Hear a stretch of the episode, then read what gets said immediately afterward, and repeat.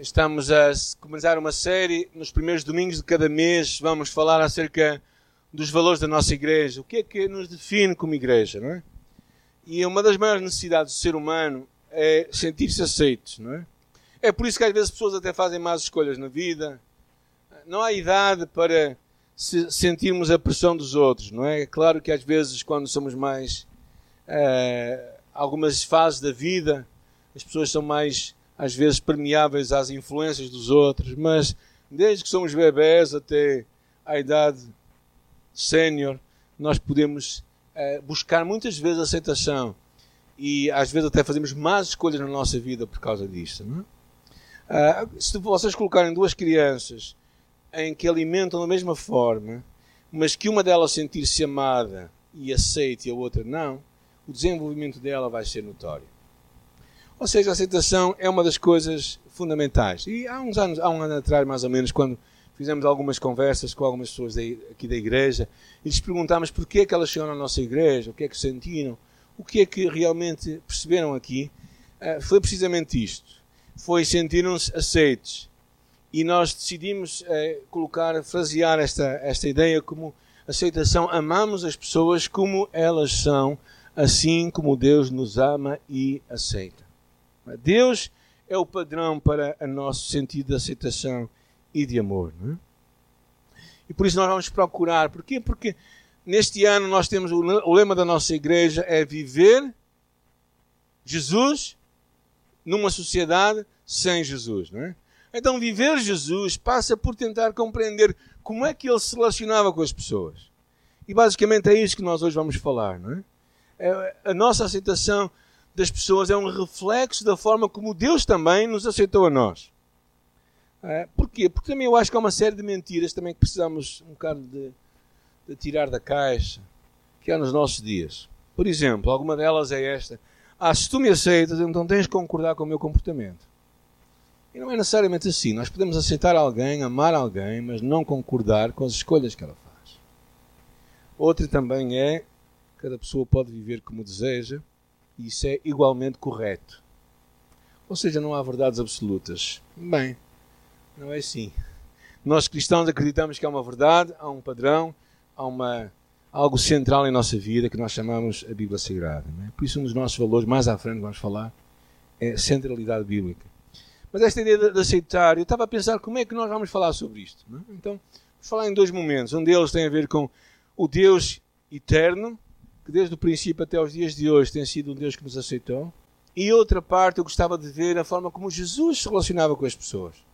Porque eu acho que aí está um padrão para nós percebermos como é que Ele também se quer relacionar connosco. A história da redenção de Deus é uma história, desde o princípio do mundo até os dias de hoje, é uma história de um amor incondicional. Quando nós encontramos o Deus que nos cria, o Deus que te criou a ti e a mim, uma das, uma das frases, primeiras frases lá no livro de Gênesis diz que Noé achou graça aos olhos de Deus. Deus olhou para Noé com, com uma, de uma forma agradável. Deus apreciou quem era Noé. Mas a forma até como Deus trata Adão e Eva, mesmo depois de eles terem pecado, é interessante que diz que Deus cozeu, que Deus fez roupa para eles. Que eu acho interessante este carinho de Deus, mesmo face à desobediência humana. Mas a Bíblia está cheia, e uma das passagens que eu gosto muito é o livro de Oseias. Oseias é, é, é um, uma carta escrita para um, um, profeta, no qual ele era chamado a escrever o que Deus, a relação de Deus com Israel. E a relação de Deus com Israel era basicamente é interessante que ele fala assim: atraí-os, falando de Deus, com cordas humanas, com laços de amor. E fui para eles como os que tiram o jugo de sobre as suas queixadas e lhes dê mantimento. Fala deste Deus que, que vem ao nosso encontro, que nos ama. A uma nação chamada Israel, que basicamente era uma nação que é tratada como uma prostituta, porque ela se vendia e ela era infiel ao próprio Deus. E o que ali fala em Oseias é que não somente era, era ela se vendia, mas ela nem cobrava preço. Mas mesmo assim Deus ia de encontro a ela. Tal é o amor de Deus. O livro de Isaías diz: Visto que foste precioso aos meus olhos, também foste honrado e eu te amei. Assim dei os homens por ti e os povos pela tua vida. É interessante porque aqui há uma ideia de que Deus uh, vem ao nosso encontro. E aqui Deus estava a falar a Isaías, num castigo que Deus estava a trazer, porque o povo de Israel estava a ser desobediente. E mesmo assim Deus continua a mostrar: Tu és precioso aos meus olhos, eu te amo. E João, a carta de João, diz: Nisto está o amor. Não em que nós tenhamos amado a Deus, mas em que Ele nos amou a nós. Quem toma a iniciativa no amor? Deus toma. E enviou o seu Filho para pagamento pelos nossos pecados. E nós conhecemos e cremos no amor que Deus nos tem. Deus é amor e quem está em amor está em Deus e Deus nele. Ou seja, o amor e a aceitação de Deus vai muito além de um comportamento desejável vai muito além daquilo que é aceitável aos nossos olhos humanos. Mas onde eu consigo ver muito este ministério esta visão é nos encontros intencionais de Jesus. É uma das coisas que Deus tem me ajudado nestes últimos anos a pensar como é que uma igreja deve ser. Como Jesus tratou as pessoas. Mais do que as cartas de Paulo, que sistematicamente dão a doutrina, eu acho que também quando tu lês o que, como Jesus trata as pessoas, tu ficas impressionado a ver como é que ele se relaciona connosco. E eu gostava de escolher três, três episódios de Jesus. O primeiro deles é a mulher samaritana. A mulher samaritana trata. Vamos ler em João capítulo 4 algumas, alguns versículos, está bem? Se quiserem virar para lá, João capítulo 4, vamos ver três passagens nesta tarde. Vamos só ver ao de leve esta passagem de Jesus. E aqui é interessante que fala aqui, era necessário atravessar a província de Samaria, versículo 4. E chegou a uma cidade samaritana chamada Sicar.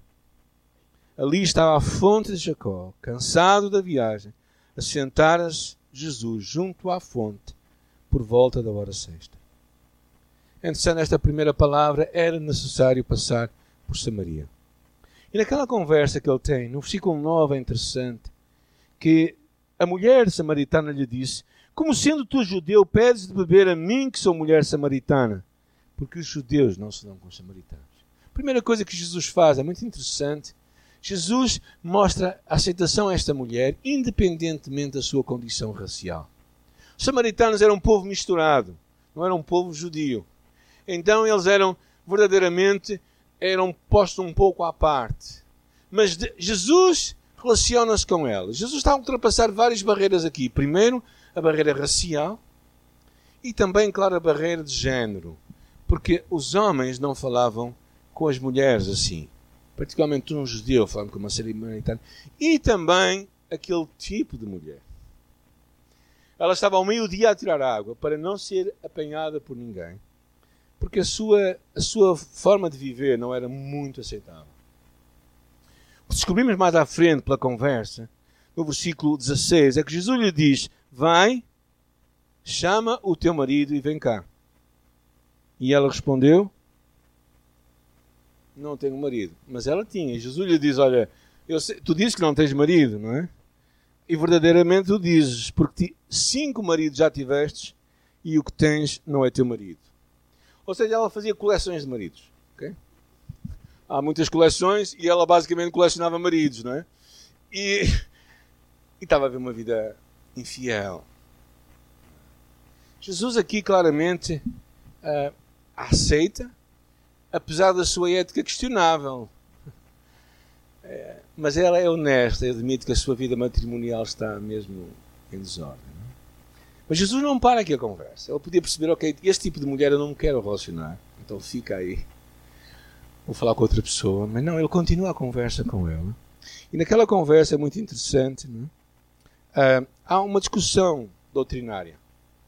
Onde é que se deve adorar a Deus? Se naquele monte, se naquele monte.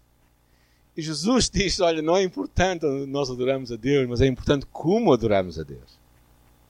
É importante adorar em espírito e em verdade. Ou seja, apesar de, de uma religião questionável, que eram os samaritanos, tinha uma, uma, certa, uma série de inverdades, mesmo assim, Jesus continua a conversa com ela. Jesus ultrapassa aquilo. E o mais impressionante é que lemos no versículo 28 e 29 o seguinte: Quanto à mulher, deixou seu cântaro, foi à cidade e disse àqueles homens: Vinde comigo e vede um homem que me disse tudo o que eu tenho feito. Não será porventura isto Cristo? Ou seja, aquela, aquela aceitação daquela mulher percebes que ela sai diferente daquele encontro. Algo acontece naquele encontro porque Jesus a aceitou. E ela percebe uma coisa: é que o que muda não é algo de fora. Na conversa, e não temos tempo muito de ver isto, mas no versículo 14 fala: conversa, a mudança começa dentro de nós, uma fonte de água viva. Então, este primeiro encontro, vemos como Jesus se relaciona com pessoas com, que são de outra raça, pessoas que têm até uma, um comportamento não muito aceitável socialmente, e como Jesus verdadeiramente as aceita. A segunda história que eu queria trazer para vocês está em Lucas capítulo 19 e Ezequiel. Quem era Ezequiel? Lucas 19, se quiserem virar para lá, podem acompanhar um pouco esta história. Diz aqui a palavra Zaqueu era um chefe dos publicanos e era rico. E no versículo 7 nos é dito que ele também era um que era um homem pecador. Ou seja, era um homem de má reputação naquele lugar. Primeiro porque ele cobrava impostos. Quem gosta de, de pagar impostos? Aqui alguém gosta de pagar impostos? Ninguém gosta, não é? Agora, aqui era um problema maior. Ou melhor, dois problemas grandes. Primeiro, pagavam impostos para os romanos, que era o povo invasor, e depois ele não somente cobrava impostos, mas ele cobrava alguns, algumas ajudas de custo. Não é? Cobrava um pouco a mais. E, e ele era conhecido como um homem não muito fiel nas contas, não é? Não muito aceitável. E então, neste episódio, é interessante que Jesus passa por ali e o que descobrimos é, é que Jesus tem intencionalidade quando passa por ali. Porque no versículo 5 nos diz assim: é muito interessante esta história, acho, acho fascinante. Quando Jesus chegou àquele lugar, olhando para cima, porque ele estava numa árvore, lhe disse: Zequeu. E aí ele caiu da árvore. porque Jesus sabia quem era Zequeu. Jesus sabia a sua história. E é interessante neste olhar de Jesus e neste chamar pelo nome, e ele, ele ainda vai, ele fica mais perplexo quando Jesus lhe diz: Olha, convém-me ficar na tua casa hoje.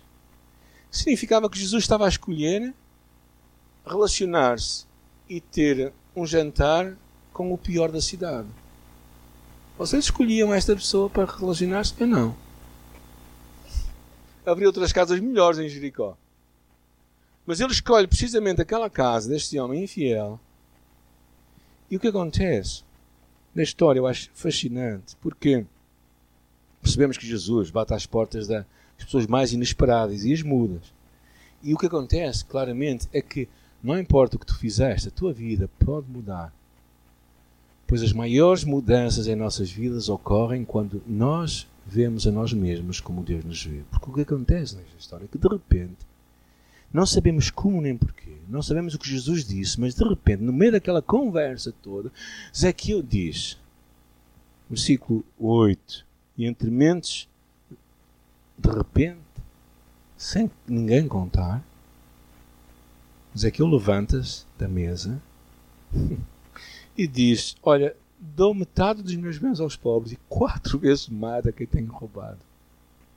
A mudança aconteceu eu acredito, fruto desta aceitação que ele teve por Jesus. Ele sentir-se amado e recebido. E tal foi tão significativo porque Jesus disse: Este é, versículo 9, filho de Abraão. Este também é filho de Deus. Este também é da família de Deus. O quê? Este é filho de Deus? Este É muito interessante vermos isto. Não é? A aceitação e o amor de Jesus desarma Ezequiel. Eu acho que o leva a entender uma coisa: que o que era mais importante na vida dele, afinal, não era o dinheiro. O que era mais importante era Deus e eram as pessoas. E por isso ele precisa de pôr aquilo em ordem. Esta é uma das questões importantes. O que é que ocupa o nosso coração? O que é mais importante para nós? Este Ezequiel, quando sentiu-se recebido por Jesus, ele percebeu que o mais importante não era afinal tudo aquilo que ele estava a lutar para ter, aquela riqueza toda, mas afinal o mais importante de tudo era o próprio Deus. E era relacionamentos com pessoas significativas tratar bem as pessoas à sua volta. Agora, a terceira história, eu não podia deixar de apanhar. Alguém quer tentar adivinhar que não esteve cá de manhã? Mulher apanhada em adultério. É uma das histórias mais impressionantes que nós lemos na Bíblia, João capítulo 8. É, vamos virar para lá, João capítulo 8. Diz de madrugada voltou novamente para o templo e todo o povo ia ter com Jesus e assentando-os ensinava. Versículo 3.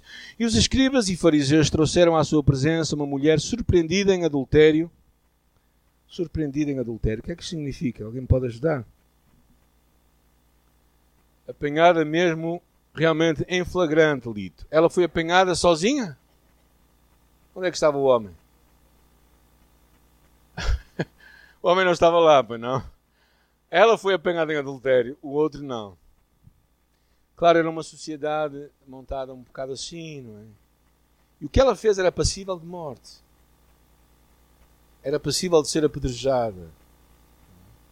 Ela sabia isso claramente. E os, os fariseus dizem isto a Jesus, não é? Esta mulher foi apanhada em adultério e a lei nos manda que tais mulheres sejam apedrejadas. E tu, o que é que tu dizes? Claro que eles fizeram isto para apanhar Jesus. E Jesus fez uma coisa estranha. Ele começou a ele começou a olhar, a, a, a, fazer no chão não sei o quê, não é? Inclinando-se, escrevia com o dedo na terra, e como se insistissem lhe perguntando, endireitou-se e lhes disse, olha, aquele dentre vós que não tem pecado, atire a primeira pedra. Interessante, Jesus recusa-se a condená-la, mas como vemos mais à frente, condena claramente a sua atitude. Porque mais à frente ele diz, então aquele que e quando ele disse que ele não tiver pecado, atira a primeira pedra, as pessoas começaram a se ir embora, uma após a outra. É? Desde os mais velhos, porquê? Porque tinham mais, consciência do pecado, mas também tinham mais pecado.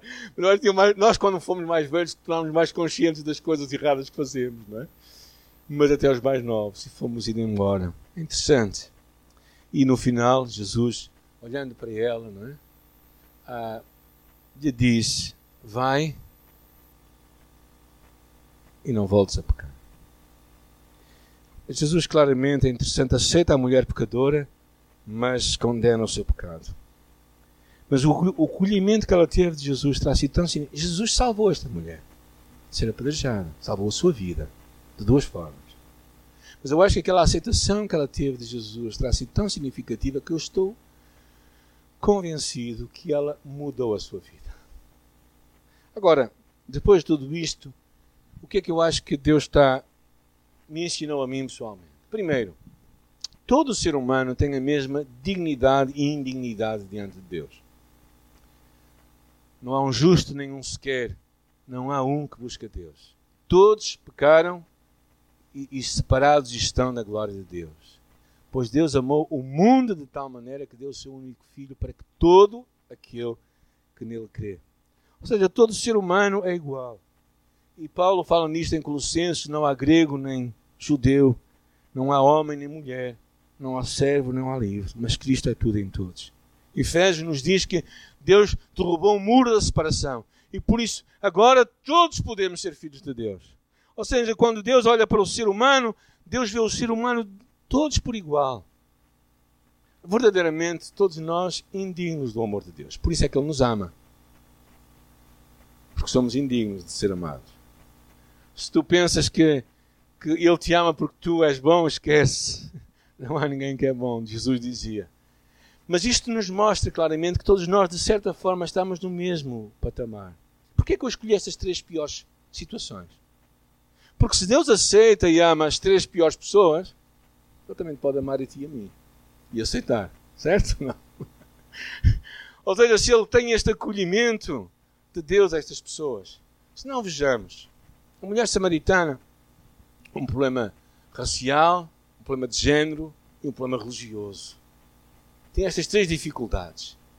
A mulher apanhada em adultério, claramente uma questão de infidelidade, uma pessoa infiel, que nós não queremos ter como esposa ou como marido, seja.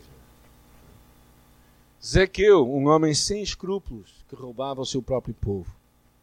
Por isso, ao aceitar gente deste calibre, ele nos mostra que é possível aceitar todo o tipo de pessoas. E também nos mostra que nós, como igreja, ao receber quem chega aqui, toda a gente tem a mesma dignidade e ao mesmo tempo a mesma indignidade. Porque todos nós, de certa maneira, todos nós éramos pecadores. Agora, nós cristãos não somos mais pecadores, somos santos que por vezes pecam e não pecadores que por vezes acertam. Mas isto é outra pregação. Mas esta é muito importante. Nós olhamos para estes casos perceber todo ser humano tem a mesma indignidade e a mesma dignidade diante de Deus. A segunda grande lição que eu acho é esta: sentes e vives a plena aceitação de Deus. Ao analisarmos este caso, percebemos uma coisa, eu acho, que a aceitação é a alavanca de mudança na vida.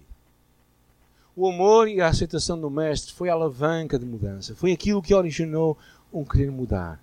Como Jesus recebeu aquelas três pessoas, elas disseram: Como é que eu não vou querer seguir um mestre assim? Como é que eu não vou querer amar uma pessoa assim? Como é que eu não vou querer seguir alguém assim? Jesus, ainda hoje, não é?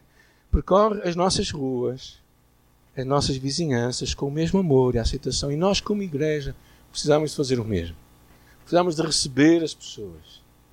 Mas é interessante porque precisamos de sentir este amor. Vede quão grande amor nos tem concedido o Pai, a ponto de sermos chamados filhos de Deus. Nós o amamos porque Ele nos amou primeiro. Esta não é saber aqui somente, é, é sentir e viver esta aceitação de Deus.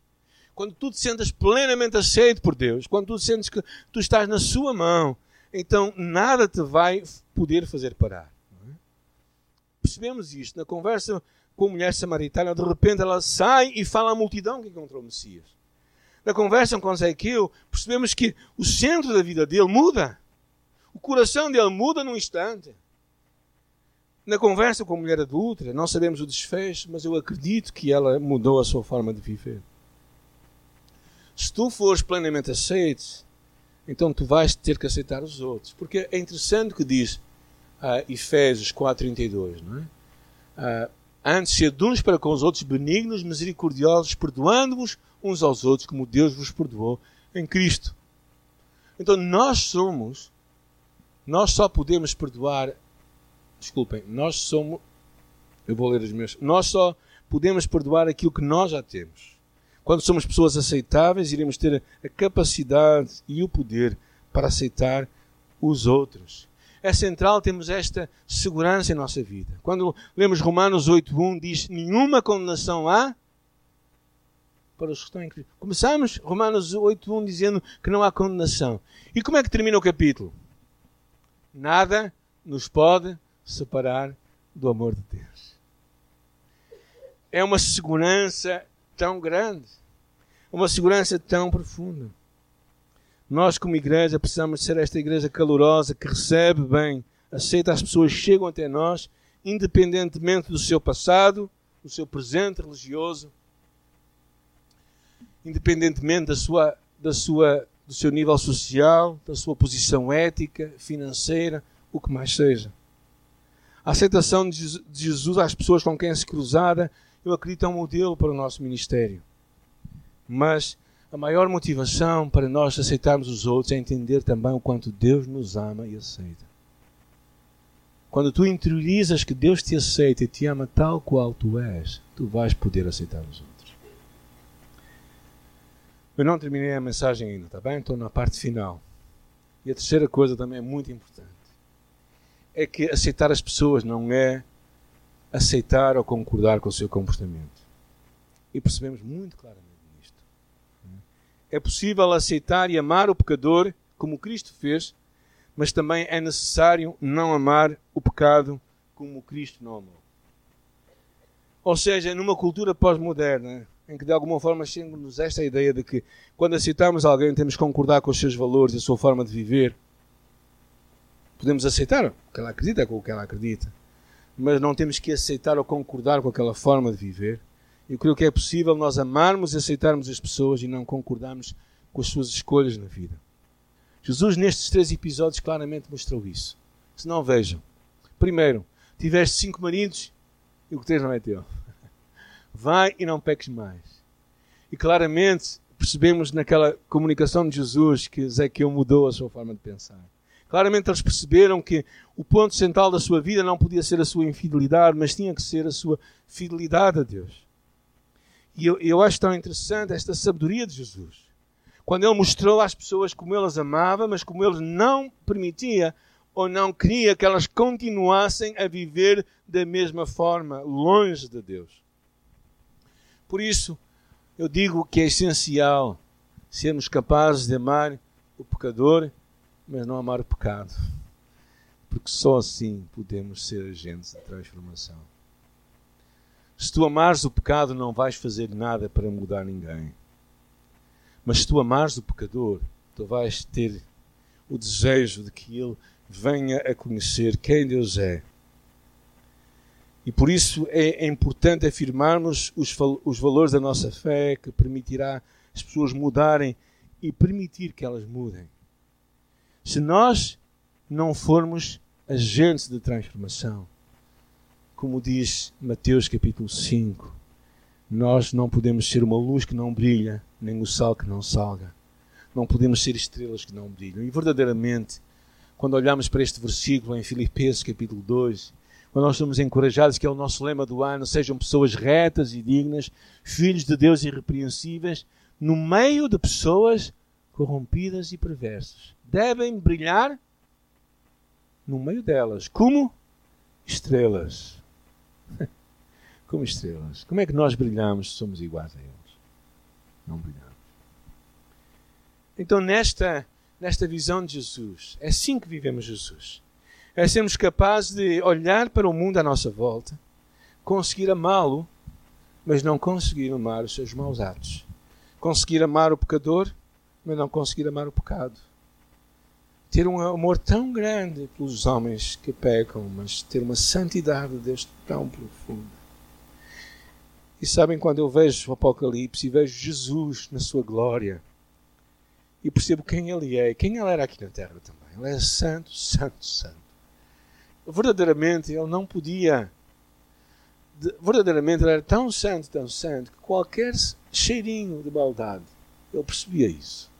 E por isso na sua vida não encontramos um só ponto em que nós possamos condená-lo. E mesmo assim ele escolheu os piores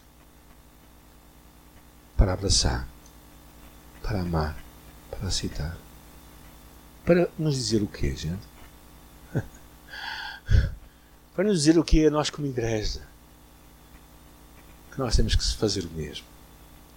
Mas ao mesmo tempo, como ele fazia, com a sua sabedoria e graça, sua capacidade de mostrar que o pecador ele conseguia aceitar, mas o pecado não podia tolerar. Eu penso que como igreja nós precisamos ter esta sabedoria ao mesmo tempo que somos pessoas que buscamos a santidade de Deus e a, a glória de Deus em nós. Ao mesmo tempo em que nós percebemos o padrão que a Bíblia tem para nós como igreja de Deus e por isso procuramos segui-la. Ou nos relacionamos com pessoas que chegam até nós, ou nos cruzamos com gente diferente de nós. A nossa primeira palavra não pode ser de condenação. A nossa primeira palavra nosso primeiro ato tem de ser de amor e de aceitação da pessoa. Só assim a ganharemos.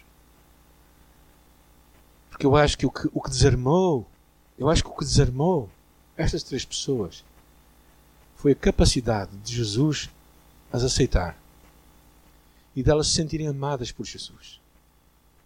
Cada uma delas. Eu acho que a mais impressionante para mim é o próprio Ezequiel. Eu acho claramente percebemos ali uma, uma mudança no coração. Eu acho que a mudança do coração de Ezequiel começou quando Jesus olhou para cima e chamou o seu nome. E lhe disse: Eu vou ficar em tua casa.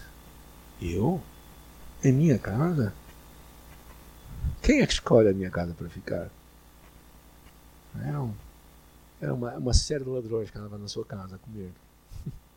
Por isso é que Jesus, por alguns, é dito: E, e este homem come com os pecadores. Pois comia. Mas comia porque era a única forma deles mudar. E se nós queremos mudar o mundo à nossa volta, de alguma forma, temos que nos relacionar com Ele.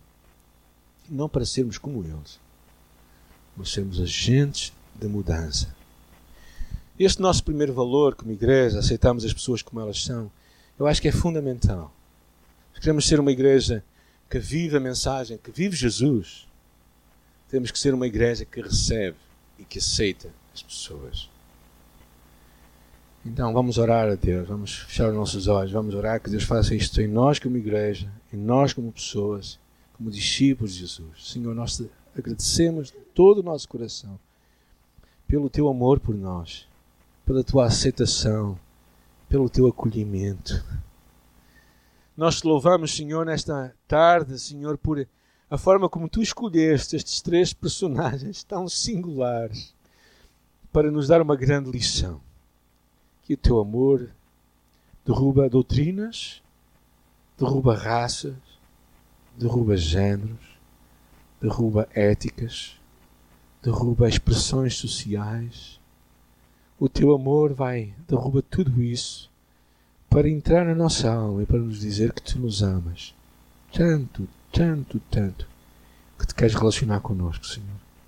Fala o nosso coração como igreja, ajuda-nos a sermos esta igreja que recebe que ama, que aceita as pessoas tal como Deus nos ama e recebe. Ajuda-nos a ser esta igreja que, que acolhe as pessoas, que as faz sentir amadas por causa do teu amor em nosso coração.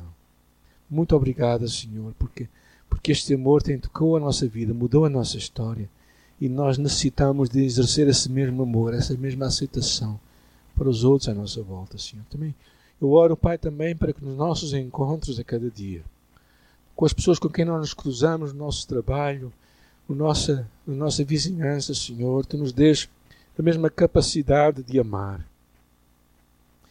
Ó oh, Senhor, viver Jesus é certamente a maior chamada de todos nós.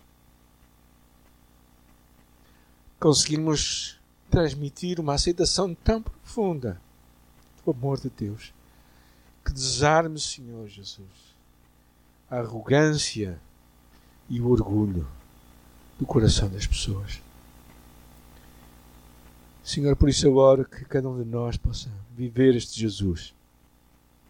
Este Jesus que é o bom pastor que dá a vida pelas suas ovelhas. Este bom Jesus que nos aceita tal qual nós somos, para nos mudar, para nos fazer diferentes, certamente, para nos tornar homens que vão ser agentes de transformação, que brilham no céu como estrelas no mundo. Por isso nós te louvamos, Pai, por esta chamada.